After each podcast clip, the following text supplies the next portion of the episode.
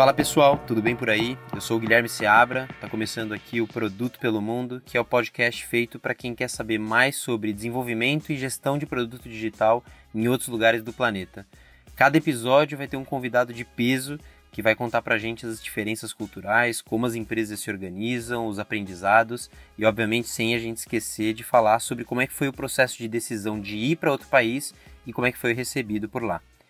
Os nossos convidados podem ser de produto, design, marketing ou qualquer outra disciplina conectada com produto digital.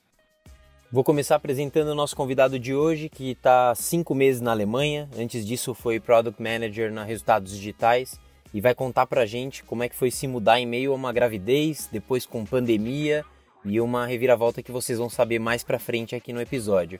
Seja muito bem-vindo, Sérgio Schuller. Antes de mais nada, eu queria que você contasse pra gente como é que foi a evolução da sua carreira em produtos, até porque antes disso você chegou a morar na Noruega, na Índia, empreendeu. Então, acho que vale muito você contar pra gente, antes da Alemanha, como é que foi toda essa história. Cara, valeu. Obrigadão aí pela, pela introdução. Convidado de, de peso, realmente, eu ando bem pesado. Engordei um pouquinho aí desde os últimos anos. Mas, é, cara, a minha, a minha carreira de produto, ela não foi planejada, como a maioria das carreiras de produto, né? Na verdade, eu, eu tava até meio perdido na minha, na minha carreira. Eu me formei há muitos e muitos, muitos séculos atrás em publicidade e propaganda. É, e trabalhei desde o primeiro semestre da, da faculdade em, em publicidade, né? Então eu demorei pra caramba para me formar, acho que foi uns seis anos, sei lá, porque eu fazia poucas poucas eh, disciplinas e tal, porque eu estava trabalhando, né? Eu trabalhava muito mais, aprendia muito mais trabalhando. Fui redator, fui diretor de arte, fui arte finalista, foi uma série de coisas lá, mas chegou um momento assim que eu lembro vividamente de um dia que eu estava é, eu trabalhei, sei lá, até 5 da manhã é, na, na agência, fui para casa, voltei duas da tarde, ainda tinha uma galera que não tinha saído ainda, né?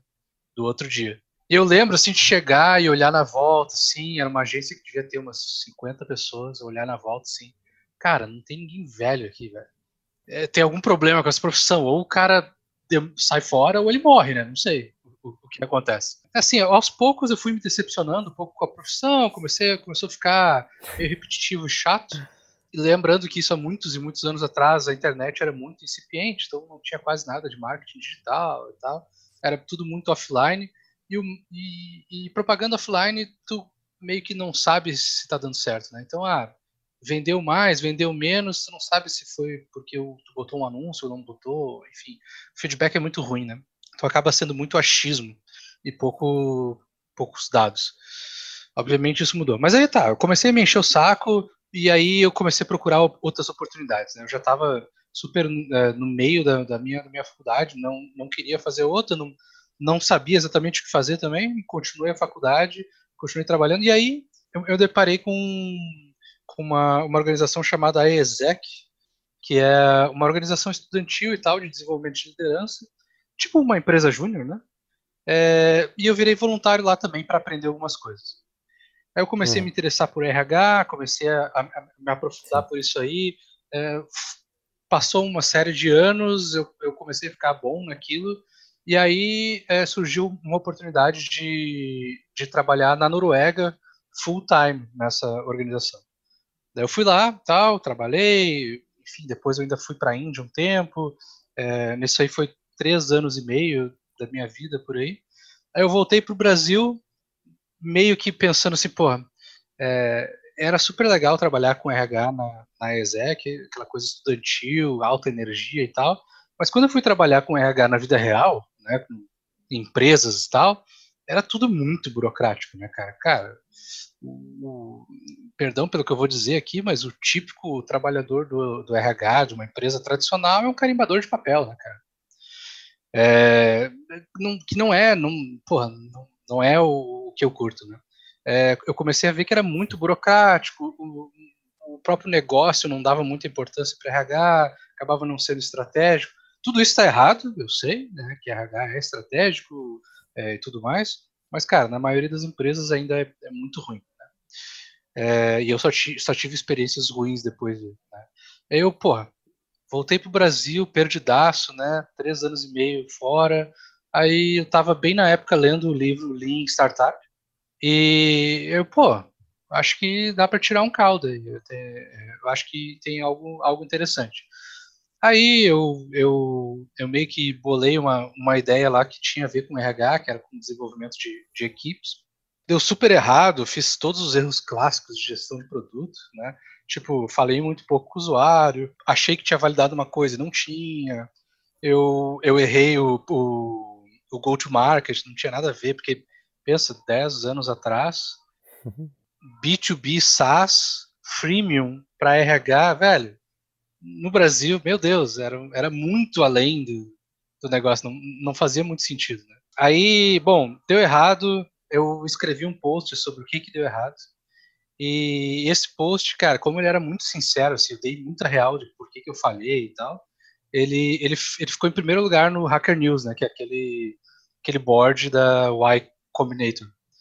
É, e aí, porra, quebrou meu blog, teve 40 mil visualizações em uma semana e tal. E aí, é, eu, come, eu pensei, porra, eu preciso ganhar dinheiro, né? É, vamos lá.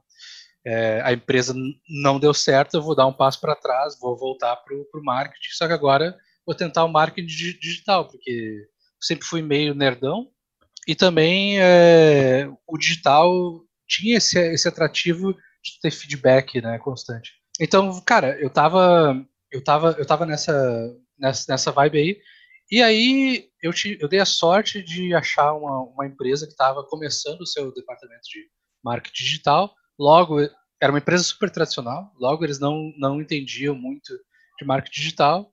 E aí eles ficaram super impressionados, né, com um post desse cara aleatório teve 40 mil visualizações é, em uma semana. E aí eles pensaram, pô, se o cara consegue fazer isso, então beleza, né?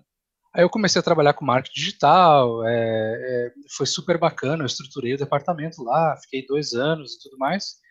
E aí é, eu fui num, num, evento de marketing digital em, em, Porto Alegre, que era onde eu estava morando, é, chamado RD on the Road que era da Resultados Digitais. Tá? Aí, cara, eu fiquei encantado com aquilo, né? Além de, porra, a empresa parecia muito, muito para frente, assim, com uma cultura interessante, aquela pegada bem startup, crescimento, né, de, de dar realmente valor para o trabalho. É, e uma coisa que para mim chamou muita atenção é que o pessoal falou assim, pô, a gente está contratando e tal, e a gente gosta assim de, de galera assim com perfil empresa júnior, a exec e tal, e eu, pô, os caras conhecem a exec, isso é uma realidade, né? Então, isso é interessante. Aí eu abri o site, olhei lá e tal. Eu não, eu, eu, eu olhei as vagas de marketing e pensei, ah, vou dar uma olhada em outras coisas. Aí tinha esse negócio chamado é, Product Manager. Né? Aí eu li a descrição e, puta, é isso mesmo que eu quero fazer, caralho. Né? É, é, parece fantástico. E aí eu dei muita sorte que a RD estava tava contratando gente que não tinha experiência como, como PM. Eu tinha experiência em marketing digital, que era o, o, mercado e a persona né, que, eles, que eles perseguiam. Inclusive, eu fui no evento justamente para buscar o RD Station, né, eu queria ver é, como é que era e tal. Né, então, é, eles, eles apostaram em mim, né, porque eu tinha essa pegada de, de entender o mercado de marketing digital e eu também tinha essa experiência empreendedora, de startup, era um cara bem nerdão e tal. Então eles apostaram. E aí, cara, eu descobri a minha, minha profissão. Né? Eu, eu amo ser gerente de, de produto. Dei uma sorte danada, porque eu, sinceramente, não sabia nem o que era, né? É, e também dei uma sorte danada de entrar numa empresa como a RD, que é uma escola de produto, né, cara? Sem dúvida. É, porra, eu me desenvolvi pra caramba lá, eu com certeza pelo menos metade do PM que eu sou, responsabilidade é diretamente da, da RD. E assim, eu, eu também dei muita sorte de, de, de, estar com pessoas muito boas, né? O, o Spengler foi meu líder por muitos anos. O cara me ajudou a me desenvolver muito. É, o Farinazzo também era meu par, me ajudou bastante. Uh, Abreu, enfim, cara, muita gente muito bacana passou pela RD nesse 2016, 2018, por aí tinha coisa muito legal a, a, acontecendo lá. Genial. E aí que eu virei PM. Muito bom, bela história, hein? Acho que o que vale também contar um pouquinho são as coisas que você acabou fazendo na RD antes da gente, de novo, né? Antes da gente ir para o pro processo de decisão de, de saída. É, quanto tempo você ficou por lá?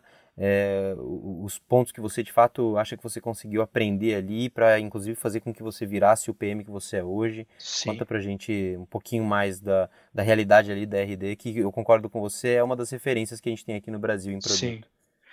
Cara, quando eu entrei na RD, 2016, tinha, eu acho, menos de 300 pessoas e, e uns 3 mil clientes, ou coisa assim.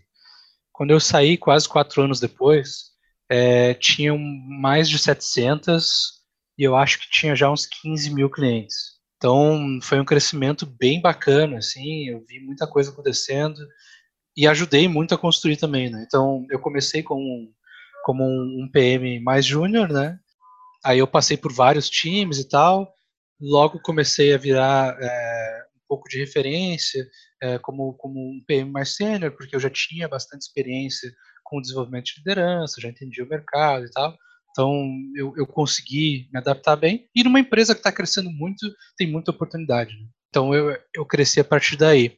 Lá eu, eu, fui, eu fui, fui PM do time de e-mail marketing, do time de automação, teve uma parada ali de um, um, um projeto praticamente de, de, troca de UI, teve também uma parte de experiência do usuário, que era Customer Journey, enfim, uma série, uma série de coisas lá.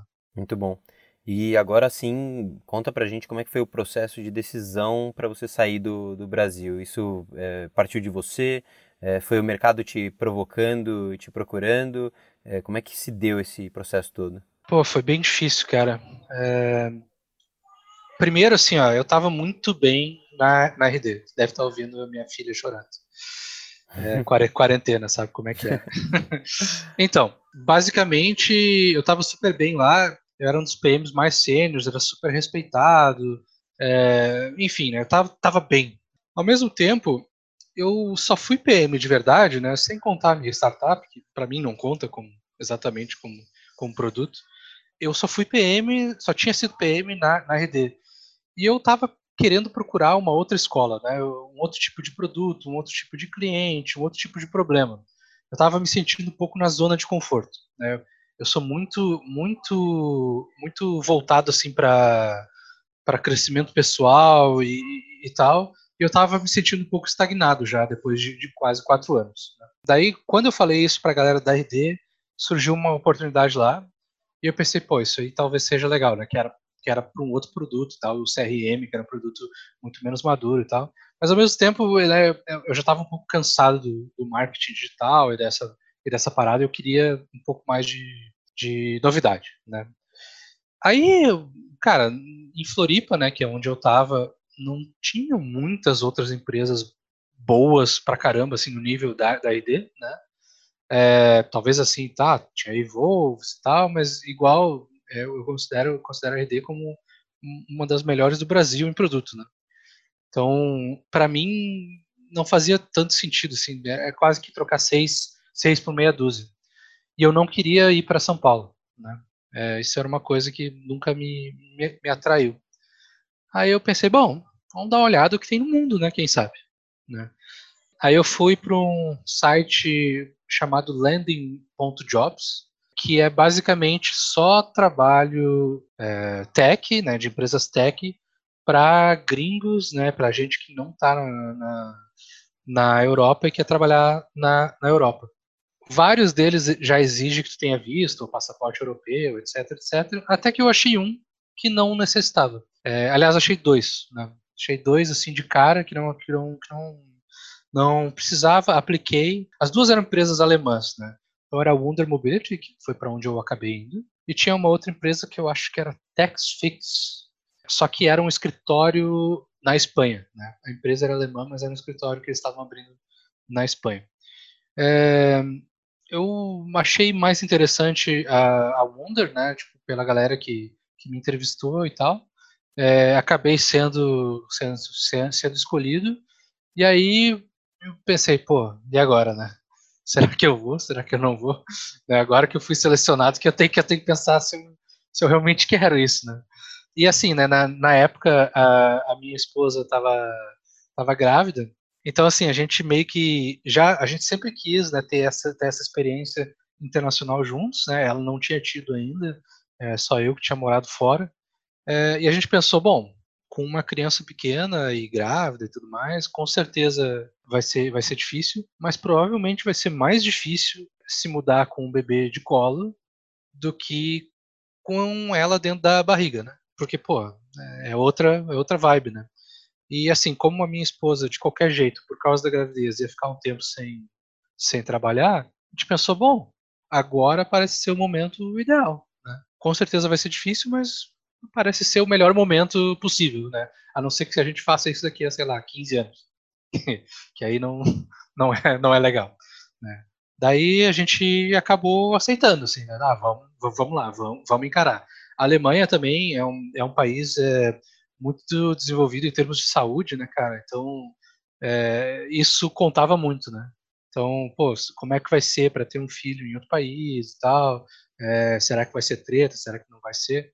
Né? É, e, e, deu muito boa, assim, a Alemanha... Bom, tá aí os números do, do coronavírus, né? Que a Alemanha tá meio que tirando de letras. Assim. É, sem dúvida. Se, se a diferença já era grande antes, agora acho que fica ainda mais clara, né? Agora, é, falando mais sobre a experiência já na Alemanha, para qual empresa você foi e qual produto que você foi tocar? Beleza. Cara, é, o nome da empresa é Wonder Mobility. É, é uma empresa de mobilidade B2B. Que, que, que diabos é isso? Então, basicamente, o que, o que, eles, o que eles fazem é criar software para outros negócios que querem abrir um, um, negócio baseado em mobilidade. Então, por exemplo, ah, eu tenho aqui um, uma frota de patinetes que eu quero fazer, né, que eu quero alugar por aí, free floating, por exemplo. Aí, beleza, pega o nosso o, o software da, da Wonder, é, pluga lá e já sai já sai fun funcionando, né? Então, a, a grande a grande vantagem é, é o time to market, né? Então, tu não precisa desenvolver todo o software para fazer. Então, tem coisa de estacionamento, tem aluguel de carro, tem. Aí, o produto que eu fui trabalhar, que era uma espécie de, de white label Uber, assim, né? Então, é, ah, eu tenho uma frota aqui de táxi, por exemplo, que quero digitalizar.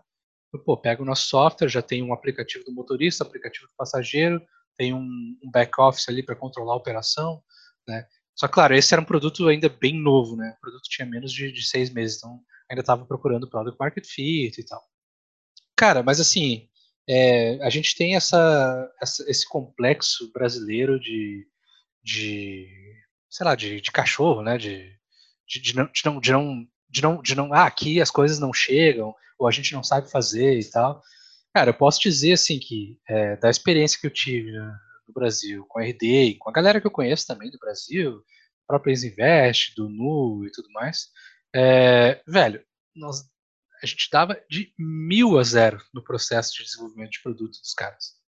Né? É, foi um choque bem grande, assim. Eu fiquei.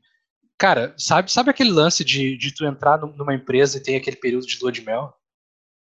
Eu não tive. Tamanho caos? Tipo, cara, eu entrei. É, eu, cara, eu entrei assim em uma semana e vi, caralho, velho, isso aqui é muito treta.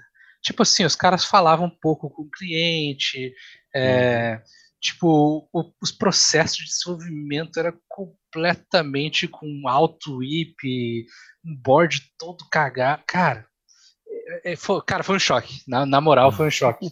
É, e assim, um, parênteses, né? Uh, o Farinazzo e eu na época que nós dois estávamos na, na RD, a gente teve a oportunidade de, de fazer um benchmark no Vale, né?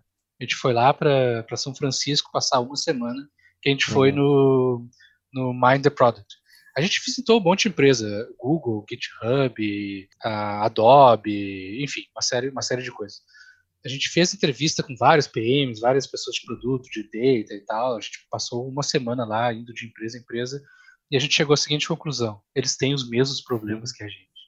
Né? Então, é, claro que existem empresas e empresas, né? mas assim, as empresas que estão no nível da RD, do Nubank e tudo mais, é, velho, é, a gente a gente a gente está bem, né?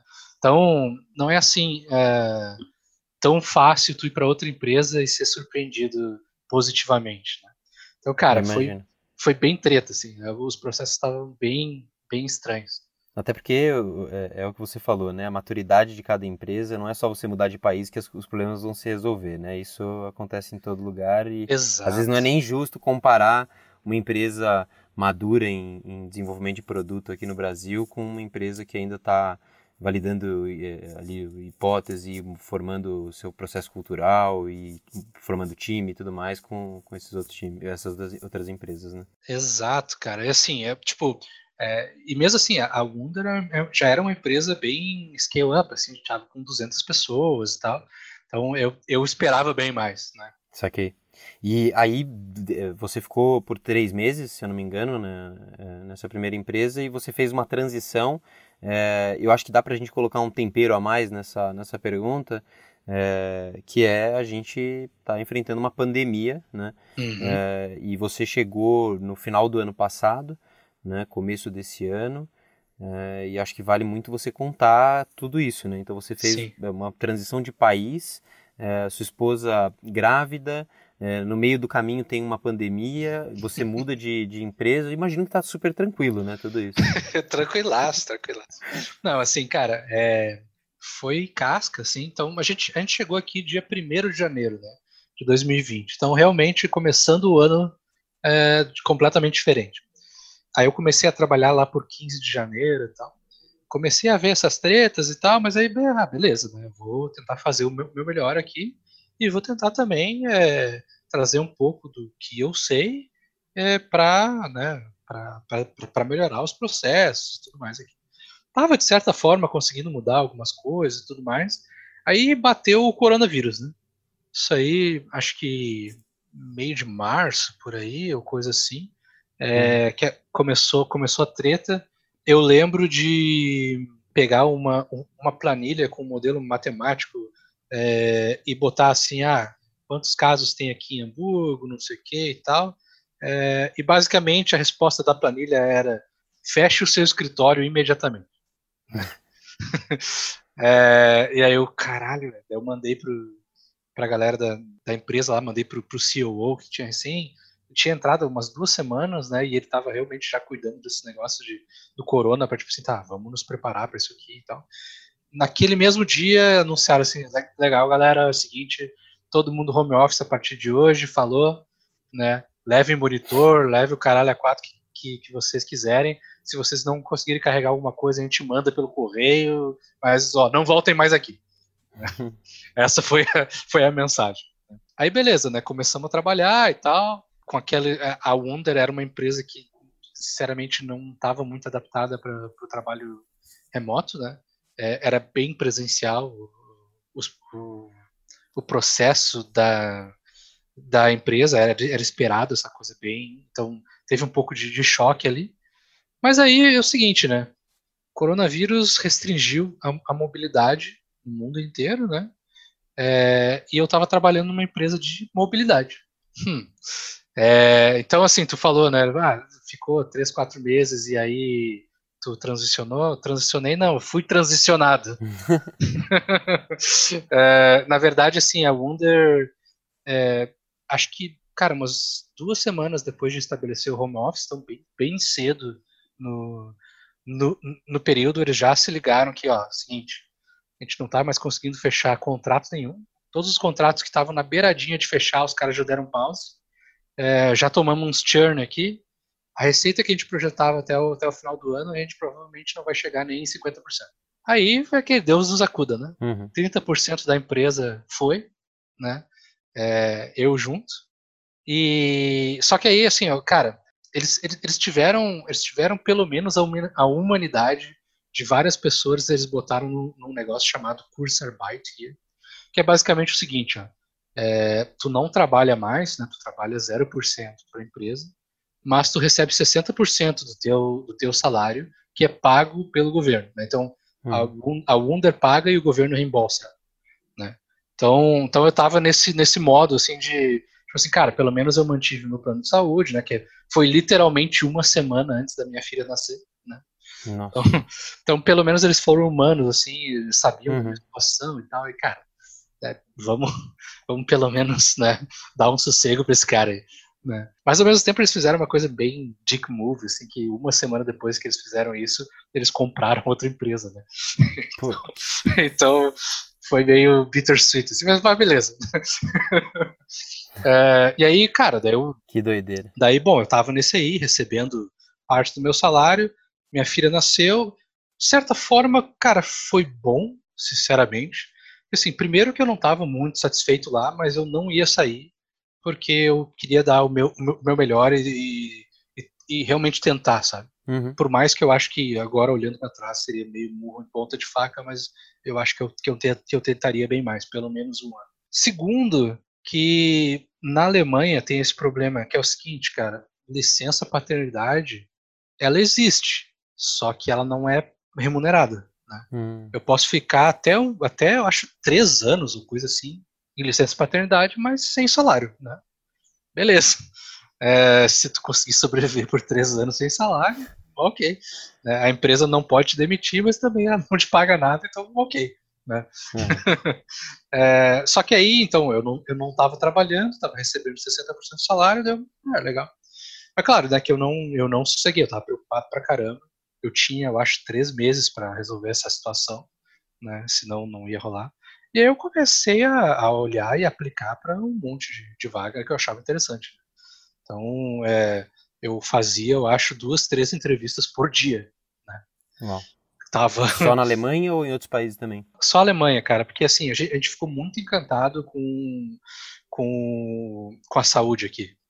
É, porra, cara, o suporte é impressionante. Tu vai no médico, o médico te dá uma receita, tu vai na farmácia, recebe aquele, aquele remédio é, praticamente de graça. Por exemplo, a minha, a minha esposa, ela, ela toma um remédio para alergia que é 300 euros. Uau. Aí ela vai no médico, o médico dá receita, ela paga 10 euros. Né? Tudo bem que a gente paga imposto pra caramba, então, sei lá, 40 Sim. e tantos por cento do, do, meu, do meu salário é, é imposto e, e tudo mais. É, mas também recebe de volta, né? Que é o contrário do Brasil, que paga metade do teu salário imposto e não recebe nada de volta. Sim, exatamente. Boa. Cara, que história, genial. Agora eu acho que vale muito você contar também é, para onde você foi, um pouquinho do produto, do desafio que você tem agora.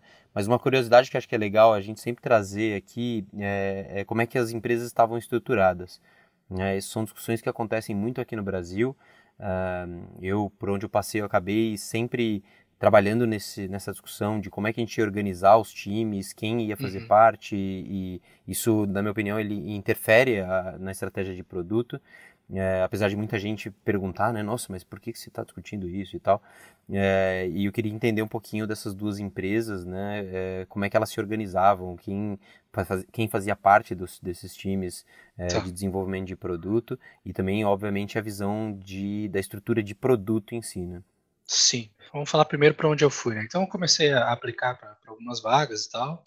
Minha maior frustração é que eu não fui selecionado para a Amazon. que tinha uma vaga, fui entrevistado e tal, mas logo já fui, já fui sacado, né? Porque eu, cara, eu sempre, eu sempre quis, quis trabalhar na, na, Amazon porque eu sei que é, a cultura de produto lá é muito hardcore, sabe? Sim. Então, assim, se, se tu consegue sobreviver e crescer na Amazon, tu consegue fazer isso em qualquer lugar. Inclusive a gente vai ter um convidado que tá na, tava na Amazon Londres e agora está na, na Amazon São Francisco, ali no, no Labs da, da Alexa, vai ser bem legal. Eita. Mas, mas fica aí a dica para a galera da Amazon da, da Alemanha que está ouvindo certamente esse, esse podcast. Então, é. É, cara, então, é, daí é, eu, eu conheci essa empresa chamada Receive. já tive, eu, eu, eu fiz uma, uma entrevista com o cara que era do RH lá, daí logo já já falei com o CEO, o CTO, era bem uma startup.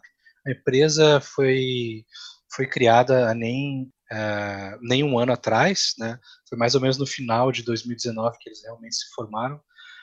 Eles já, uh, os dois fundadores, uh, que é o CEO e o CTO, eles, eles já tiveram, se eu não me engano, 16 empresas juntos.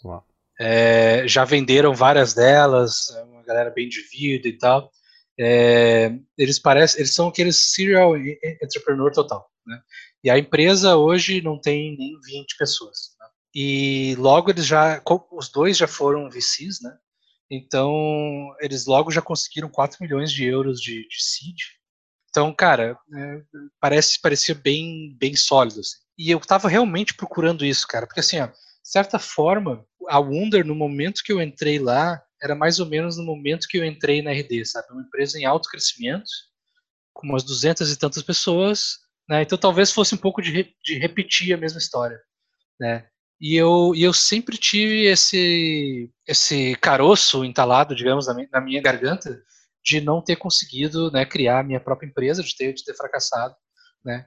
De, então, de, de ter essa experiência de achar product market fit, de trabalhar num lugar muito menos estruturado, de ser o primeiro PM, né? Então, isso aí me atraiu bastante, assim, e, e, e aí já um pouco gato escaldado, né, do, da minha má experiência na Wonder, eu pedi para falar com gente do time, né, eu pedi para falar com os desenvolvedores. Então, cara, como era 20 pessoas, eu acabei falando com, sei lá, 20% da empresa, sabe? Uhum. É, e gostei do que eu estava ouvindo, né?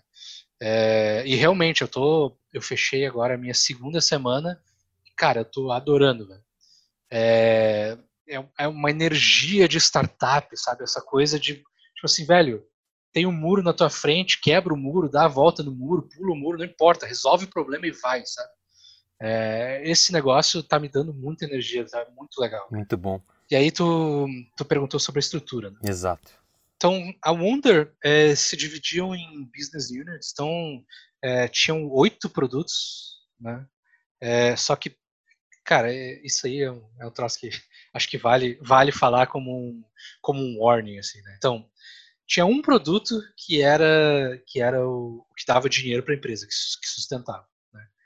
É, e outros oito produtos, ou sete produtos, que eram apostas e tal, que estavam ainda tentando achar é, algum tipo de receita interessante e tal. Né? Então era, é, é, eram, eram produtos que perdiam dinheiro, basicamente. Né? É, só que esse um produto, ele na verdade tinha sido comprado de outra empresa. Né? Então eles compraram outra empresa que tinha esse produto, e aí esse virou cash cow, e aí, cara, eles tinham comprado a empresa dois anos atrás, coisa assim, e até então ainda não tinha outro produto que, que dava o dinheiro. Então, eu acho que isso foi era bem sintomático da organização de produto deles. Né? Era, era dividido, cada produto era, era, um, era um negócio diferente, uma business unit diferente. E aí cada um meio que se organizava da forma que queria. Um sintoma disso era que eu não tinha quase nenhum contato com as outras business units.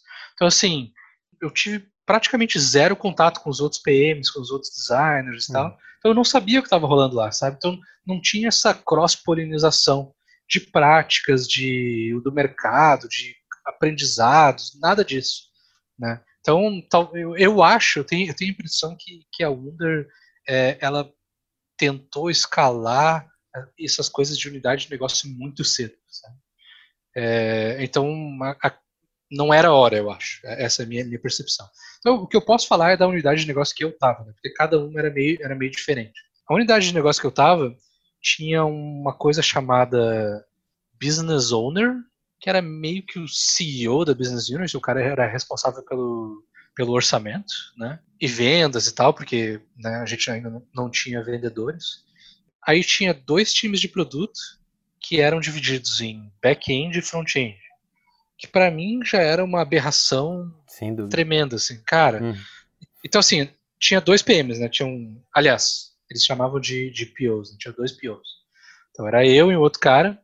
Então, assim, basicamente ele era o PO do time de back-end, eu era de front-end, e a gente nunca conseguia fazer porra nenhuma, porque precisa, tudo que eu queria fazer precisava de back-end, né? Claro. Tipo, a não ser que era uma coisa muito cosmética, bobaginha, né? Então, na verdade, a gente tinha dois PMs para uma coisa só. Né? Então, cara, é, era uma frustração muito grande, assim. Eu, eu tentei mudar várias coisas, mas eu, eu fracassei retumbantemente. E aí rolou todo esse negócio aí do, do corona e tudo mais, então aí que, que deu zica total. Né? Mas enfim, é, essa era a, a, a, organização. Fora isso, era, era, era bem clássico squad, né? Então eram cinco, seis engenheiros por time ali, é, um designer, que na verdade era compartilhado, mas a ideia era ter um designer para cada time, e um PM para cada time. Aí na, na Receive é bem diferente, né? Então, primeiro que né, é, tem hoje tem 10 pessoas no time de, de produto e engenharia, né? É, e há dois meses atrás tinha quatro. Né? Então, era um time só e continua sendo um time só, mas aí a gente meio que se olhou, eu olhei, eu olhei pro CTO lá e, cara, isso aqui tá bem confuso e tal, porque agora tem muita gente, né? tem muito engenheiro, e a gente não tá conseguindo fazer uma divisão muito boa. Então, daqui a uma semana, né, que a gente deu duas semanas de buffer aí para a gente se organizar, a gente vai começar aquele processo, a gente vai testar aquele processo do, do livro do Basecamp, sabe? Sim. Que são, são times um pouco efêmeros, né? É, que são baseados numa missão de, de curto uhum. prazo lá. É, e aí tem, a gente vai fazer primeiro três semanas e aí de, de, de desenvolvimento e aí uma semana de, de cleanup e, e tudo mais. Né? A gente vai, vai testar. É, então, essa, essa vai ser a nova organização. Eu não sei exatamente como vai ser, a gente usa Kanban lá também e tal, é, mas parece promissor, sabe? Eu, eu, eu sempre quis experimentar esse, esse negócio de, de ter um, um pouco mais de flexibilidade entre os times, assim. Então, vamos, vamos ver como é que vai ser. Muito bom. E você, cara, aqui no Brasil você chegou até a montar um workshop sobre Job to be done. É, você foi uma das pessoas que, eu acredito que acabou influenciando outras, é, na medida em que você foi se aprofundando no conhecimento e disseminando esse conhecimento. Acho que vale se você puder contar primeiro para quem não sabe o que, que é Job to be done, é, e se você pensa aí em, em criar alguma coisa é, voltada para a Alemanha, se você é, pensa que faz sentido, por exemplo, para o contexto que você está inserido agora. Cara, eu, eu fiz vários workshops uh, de jobs to be done, de como extrair jobs to be done de entrevistas qualitativas lá do, no Brasil. E eu fiz com o pessoal da How Bootcamps, né, howedu.com.br. E basicamente, quando eu vim para a Alemanha aqui, meio que acabou, né? E aí rolou o corona. Aí eles também precisaram se reinventar e fazer coisas uh, online, né? Eles só faziam uh, workshops físicos presenciais. E, e aí eles me convidaram para fazer outro. Então, não sei se é em junho, acho que é em junho, vai ter um, uma, uma, edição completamente online. Que legal. Vão ser três sábados. Então, eu achei que eu não ia eu não ia hum. mais ministrar esse workshop, mas eu vou, vou fazê-lo. Legal. Né? Então, então se, se, vocês querem extrair jobs to be done aí de, de entrevistas qualitativas, façam isso. É, para quem não para quem não não conhece Job Job to be Done, é, basicamente é uma é uma, é uma teoria, uma, uma framework é, para entender quais são as principais dores de um, de um cliente, de um usuário e tal. Né? Então é, é uma forma de tu estruturar o teu pensamento. Não é de, de maneira nenhuma a única forma de tu, de tu fazer isso, mas é uma maneira bem interessante e é bem eu acho relativamente fácil depois de, de, de prática. Assim. Eu comecei com esse negócio lá na, na RD, né? Então, eu, eu me interessava pelo assunto, mas eu, eu me dei conta, assim, que procurando na, na internet sobre jobs, jobs to be done, tu só acha gente dizendo que é fantástico, que é muito legal, e olha só os resultados que eu tive, mas ninguém ensina como, como, como fazer. Aí eu, pô, como é que eu vou fazer esse negócio? É, aí eu dei, eu, eu, eu, continuei procurando e eu achei um dos dois dos caras que foram fundadores da, da teoria, eles davam um curso online. A RD pagou para mim, né? Eu fui lá, fiz e aí eu, pô, como é que eu vou praticar agora? Daí eu meio que como prática, eu fiz um projeto lá na, na RD de mapear os jobs de dano do RD Station Marketing, né? Que era o principal produto. Isso foi no final de, de 2018. Aí, cara, os resultados foram tão legais é, a gente descobriu tanta coisa bacana que a, toda a estratégia de produto da Rede Station Market 2019 foi baseada nisso. Né? Foi baseada no que a gente descobriu naquele, naquele período. E foi um, uma coisa completamente descompromissada, assim, sabe? Tipo assim, pô, vamos fazer isso aí para treinar esse negócio aí, porque parece legal. Uhum. Né? Quando a gente fala aqui que, quando a gente tem algumas conversas falando que a gente vai produzir esse, esse podcast e os convidados que a gente já, já tem confirmado e tal, é, uma pergunta que foi comum foi com relação à língua, é, não sobre falar bem ou, ou, ou falar mal, é, mas sobre o quanto que é, é extremamente importante para o PM é, o poder da comunicação. Você chegou a sentir algum impacto é, com relação a isso? Como é que vem sendo a questão da língua, dado que eu concordo totalmente, comunicação, cara, é essencial para fazer é, uma boa gestão de produto? Cara, eu sinceramente eu não tive muito problema, porque, tipo assim, meu inglês não é um inglês britânico correto exatamente, assim, tipo, né, Oxford e tudo mais, mas eu falo bem, eu entendo bem, o meu vocabulário é bem grande, porque quando, quando eu era adolescente, criança, assim, eu gostava muito de jogar aqueles joguinhos point and click adventure e, e era tudo né, cheio de, de palavras estranhas, né? Tipo assim, cara, como é que é um ralador de queijo em, em inglês? E, né? E tinha nesses jogos objetos completamente estranhos, então eu sabia, eu sabia umas palavras que todo mundo me olhava assim, cara, como é que tu sabe isso? Né? Quando eu estava fazendo curso de, de inglês. Uhum. É, e eu, eu, também morei é, quase quatro anos fora falando só inglês. Sim. Então isso também me ajudou muito. Mas com certeza, né, um PM que não consegue se comunicar, que não consegue entender, que não, não sabe ouvir, vai ter uma dificuldade tremenda. Então, para todo mundo que, que pensa em, em, em, trabalhar fora, ou vai trabalhar em Portugal, se não souber falar inglês, né? É, e mesmo assim, deve ter algumas empresas que só é, só é inglês ou faz sentido dar um, um gás no inglês, assim. Então, seja com curso, seja com Netflix com legenda em inglês, cara, qualquer coisa. Eu, eu, como, como eu disse, né, eu fiz curso de inglês e tudo mais, mas eu aprendi muito lendo livro em inglês, uhum. né, que eu sempre gostei muito de ler, e, e os livros nerdão de RPG e tal, os mais bacanudos eram tudo em inglês, né, é, e eu também jogava muito no computador, que exigia muito eu saber inglês. Então, é, eu tinha um dicionário do lado do computador, assim, porque na época eu acho que não, tinha nem internet, nem nada disso. Né? Então, isso ajuda muito, né? A prática do dia a dia. Saquei. E assim, né? Alemão eu não, eu não falo. Ainda. Ainda. Eu fiz, eu fiz a, o, a primeira parte do curso e puta língua, difícil pra caralho, cara.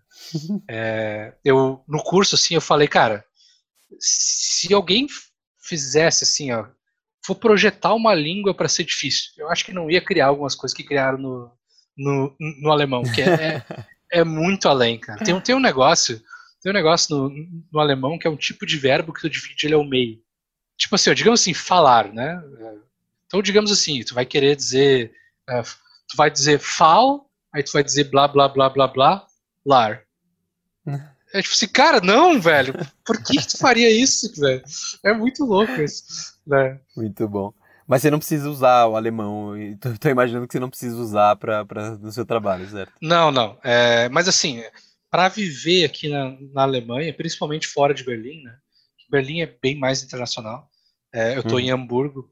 Eu sinto falta de saber alemão. Então, assim, muita gente fala inglês e eu me viro, a gente vai médico em inglês e tudo mais mas, cara, tu, eu evitaria mil tretas se eu falasse alemão. Então, por exemplo, assim, tu vai, tu vai em alguém é, menos educado, assim, é, com menos educação, né?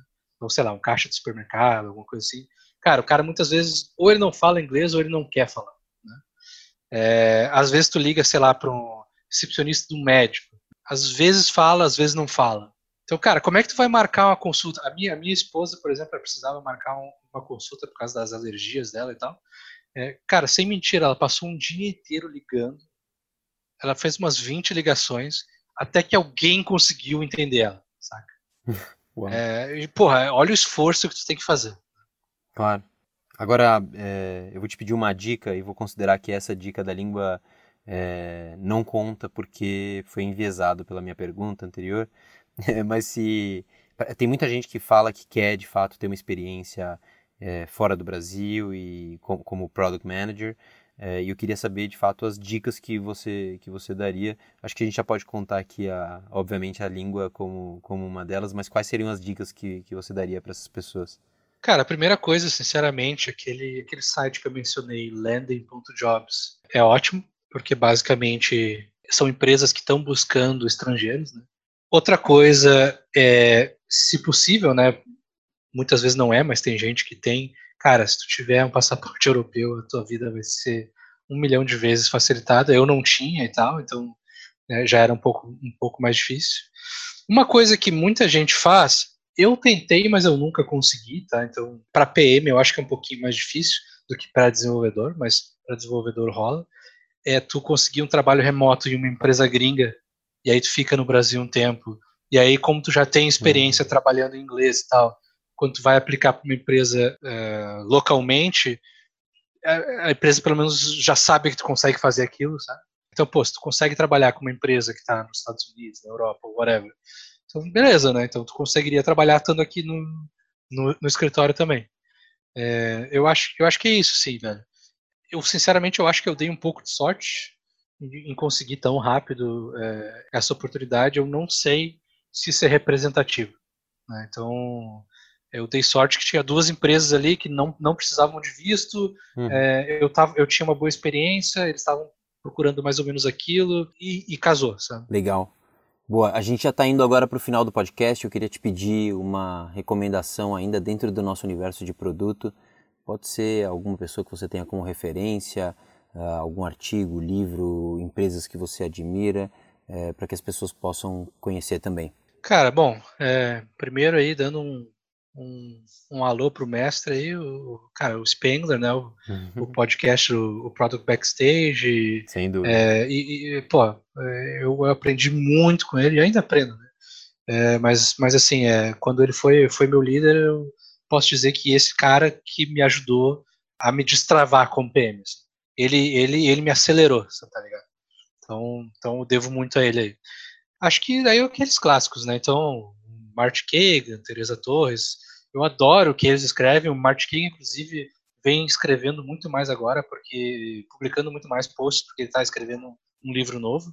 É, ele escreveu uma série sobre OKRs que é fantástica, né? Incrível. Eu, eu, eu vi todos aqueles erros ao vivo acontecendo. Uhum. É, se eu tivesse lido aquilo ali é, em 2016, lá quando o KRD estava implementando OKRs, é, eu acho que seria um, um, outro resultado que a gente, que a gente teria, teria tido, né? teria batido muito menos cabeça. Teresa Torres, eu, eu adoro o lance da árvore de oportunidades, eu uso direto. Para mim, aquilo ali me destravou mentalmente em várias coisas, em, em como tu organizar o processo de discovery de uma maneira organizada e que mesmo assim tu explore várias oportunidades interessantes. Uhum. É, inclusive, é, é, eu acho que esse, esse, é, esse é um negócio que é uma das ferramentas que eu mais uso hoje em dia. É essa árvore de oportunidades e entrevista baseada em job, jobs to be done. Boa. Que mais, cara? Eu tenho, bom, livro, né? É, é, também o Inspired é, o uhum. clássico, mas um, mas um livro que eu sempre que eu sempre sempre que me pergunto eu recomendo, que eu acho que para que para PMs é muito interessante, é o Naked Statistics. Bom, eu fiz publicidade e propaganda, que não é das faculdades mais é, numéricas do mundo, né? E esse livro ele explica conceitos de estatística, conceitos matemáticos de uma maneira muito fácil e intuitiva, né? Tipo assim, cara, tu olha aquilo assim, ah, é por isso que a fórmula é assim, e agora faz sentido, né? Então essas coisas de desvio padrão, não sei o quê, tudo isso ele explica de tipo, por que que é assim, olha só, olha esse gráfico aqui e tal, não sei o quê é, é, bem, é bem interessante, assim, cara. Eu, eu recomendo bastante. E para fechar agora, é, agora de fato a última, último pedido que a gente vai fazer para você, que é para você é, dar dicas de outras coisas quando você não está fazendo produto que você acaba consumindo, pode ser leitura, filme, série, podcast, que não tenham a ver com, com de novo, com o nosso mundo de, de produto aqui. Cara, eu na verdade eu adoro ler. Eu, eu, o meu Kindle, eu acho que é o, é o é o device que eu menos gostaria de viver sem, assim, por incrível que pareça. Eu, eu tenho um, acho que desde 2000, sei lá, 16 por aí. E eu, eu adoro, né? Então, assim, algum, algumas coisas que eu. É, bom, eu acho que é relacionado, né? Então, tem um, tem um livro que eu tô lendo agora que é Art of Action, é, que é basicamente sobre estratégia e sobre como transformar estratégias em coisas acionáveis. Né? É mais business do que produto, é bem business e tal, uhum. é, mas eu acho... Mas que está super entrelaçado. É, pois é. É, é, é assim, é, qual que é o contexto por trás, né? Agora, sendo o primeiro PM dessa, dessa empresa, da, da, da Receive, eu tenho que pensar um pouco mais nisso de maneira global, né? Então a gente está tentando achar product market fit e tal. Então isso isso está me, me ajudando. Um autor que eu, que eu adoro de, de ficção, ultimamente não tenho gostado tanto, mas os livros mais antigos dele são ótimos. É um cara chamado Neil Gaiman. Tem um livro chamado é, American Gods, é, Deuses Americanos, que é fantástico. Né? Tem até uma série agora na, na Amazon Prime. É, aliás, falando, falando em série, uma série que ninguém conhece, que todo mundo deveria assistir. Counterpart. Cara, é fantástico. Counterpart? É. É o seguinte, é, é, se passa na, na Alemanha e existe uma porta na Alemanha entre o nosso mundo e uma outra realidade, que na verdade é a mesma que aqui, mas que é que durante a, a Guerra Fria ela se dividiu. Então era, eram duas realidades iguais, iguais, iguais, iguais, né? Então até que durante a Guerra Fria houve alguma coisa que elas se separaram e se desenvolveram de maneira distintas. Então aquele lado é muito mais baseado na Guerra Fria, como se ela tivesse continuado, e esse lado é o lado de hoje, né? Cara, é fantástico. É com aquele, é com aquele careca que fez Whiplash, sabe? Não sei. Bom, enfim, é fantástico. Legal. Cara, fechando aqui, queria te agradecer de novo. Uh, papo muito bom. Acho que daria pra gente ficar mais umas duas horas aqui, pelo menos, conversando. Você tem várias histórias legais, Valeu. seu contexto. Agora, ainda mais com tudo isso que você tá vivendo, é, coloca ainda mais pimenta em todos, todas as histórias. Então, de verdade, obrigado. Depois a gente vai colocar os links da, das recomendações que você deixou aqui embaixo. Mas obrigado mesmo. Viu? Valeu, cara, valeu. Eu que, que agradeço aí, ouvir as, as, as historinhas do tio. Muito bom, valeu. Então a gente vai ficando aqui com o Produto pelo Mundo. Aqui na descrição do episódio você vai conseguir ver as nossas redes sociais, as dicas que a gente recebeu no episódio. Mas acho que o mais importante de tudo, mandem pra gente indicação de pessoas que vocês acham que vale muito a pena contar a história aqui pra gente. Uh, e também feedbacks de coisas que vocês acham que a gente pode melhorar. Esse podcast foi uma produção da Mnemônica, com edição de Pedro Moleiro. Eu sou Guilherme Seabra e a gente se encontra no próximo episódio. Até mais!